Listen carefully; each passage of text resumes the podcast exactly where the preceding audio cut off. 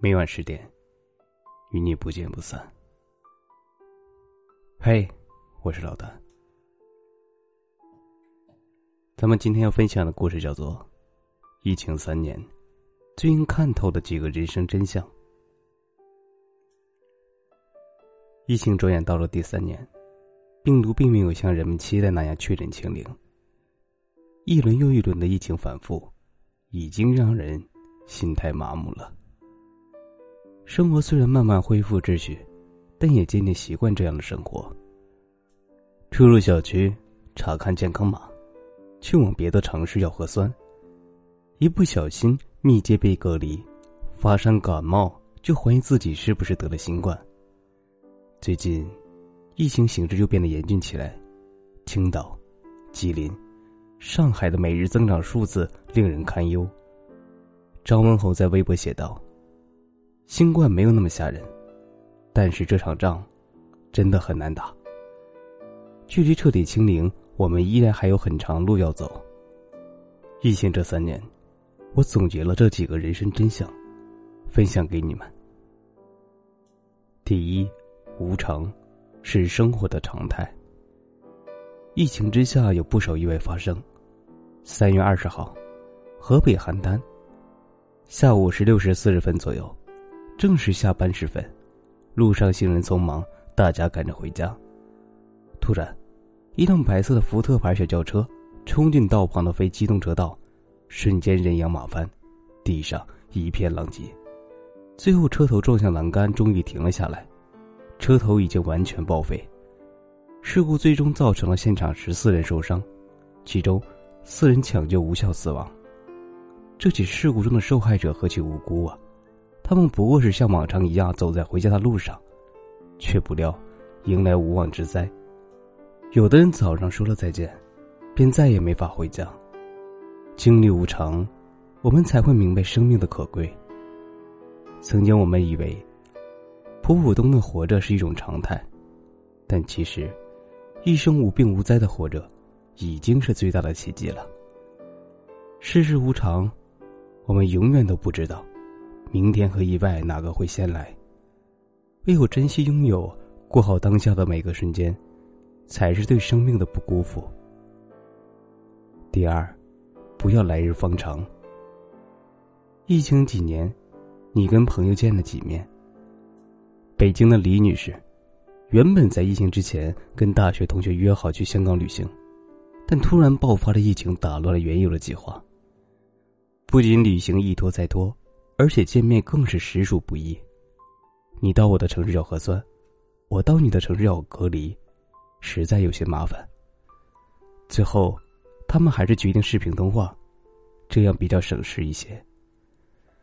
生命来来往往，来日并不方长。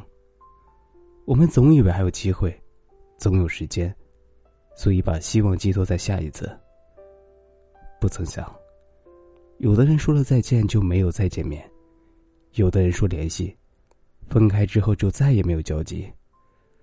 所谓的来日方长，实际上再也没有了以后。趁有机会，不要来日方长，不要下次见面，不要改天再约。想见的人立刻去见，想说的话及时去说。别把遗憾留在昨天，让所有的明天只剩下感叹。第三。珍惜和家人相处的时间。看过一个街头采访，主要让人们谈谈居家隔离的感受。被采访的女孩坦言：“钱不是最重要的，最重要的是家人的陪伴。居家隔离，让我们两个人沟通的时间更多，做事情也更加规律起来。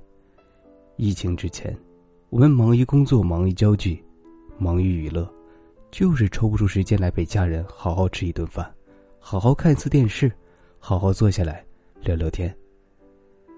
疫情中被迫居家的时间，让我们有了更多的时间彼此相处。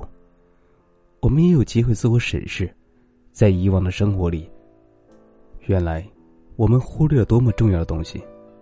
你会明白，无论你将来走多远，无论你在别人眼里多么强大，家人永远都是你的软肋，是你所有力量和勇气的来源。人越长大，越要珍惜与家人在一起的时间。家里的饭，吃一碗少一碗；家里的人，见一面少一面。趁有时间，多夸夸妈妈做的饭；趁有机会，多跟家人聊聊天。第四，身体是根基，健康是本钱。与病毒的作战，免疫力是一道重要的防线。疫情爆发以来，我们也看到过这样的现象：刚开始感染的是老人，后来感染的是孩子。原来病毒最先攻击的是免疫力脆弱的易感人群。六十岁的李志，是武汉那场疫情的亲历者。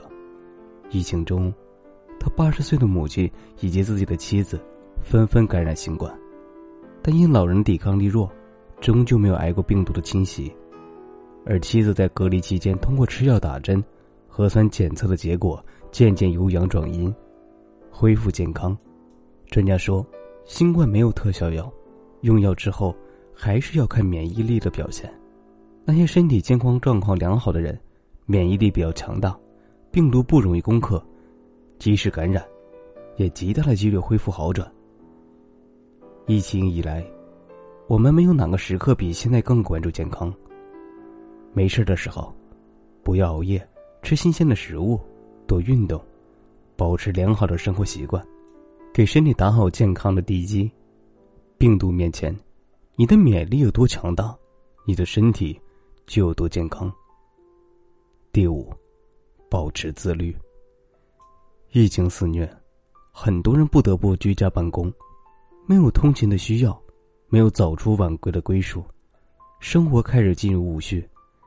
有人居家十几天，晚上熬夜到凌晨，白天睡到中午才起，生物钟被严重打乱。不能出门的日子，也不用社交，也不想花时间打理自己，蓬头垢面的，整个人将生活过的是一团糟。结束隔离之后，有人像充满电一样回归工作，有人却像经历一场大病一样，气力虚弱。无论身处什么样的环境中，人都应该保持自己的生活节奏。该吃饭时吃饭，该睡觉时睡觉，该运动时运动。将自己的生活打理的清爽，是每个成年人该有的生存能力。有人说，无节制的生活是一种自由的生活方式，但事实上，没有自控力的活着，并不是自由。自律者才会有更多的自由。第六，保持学习会很重要。疫情之中，有人隔离，有人居家办公，人生突然多出大把的空余时间。面对丰裕的时间，有人显得无所适从，不知道该做些什么，于是选择游戏兑现，在娱乐中消耗掉这段时光。有人如获至宝，在空余的时间里学了不少的新东西。豆瓣上有一个生活小姐，叫做“抗癌时期的生活智慧”。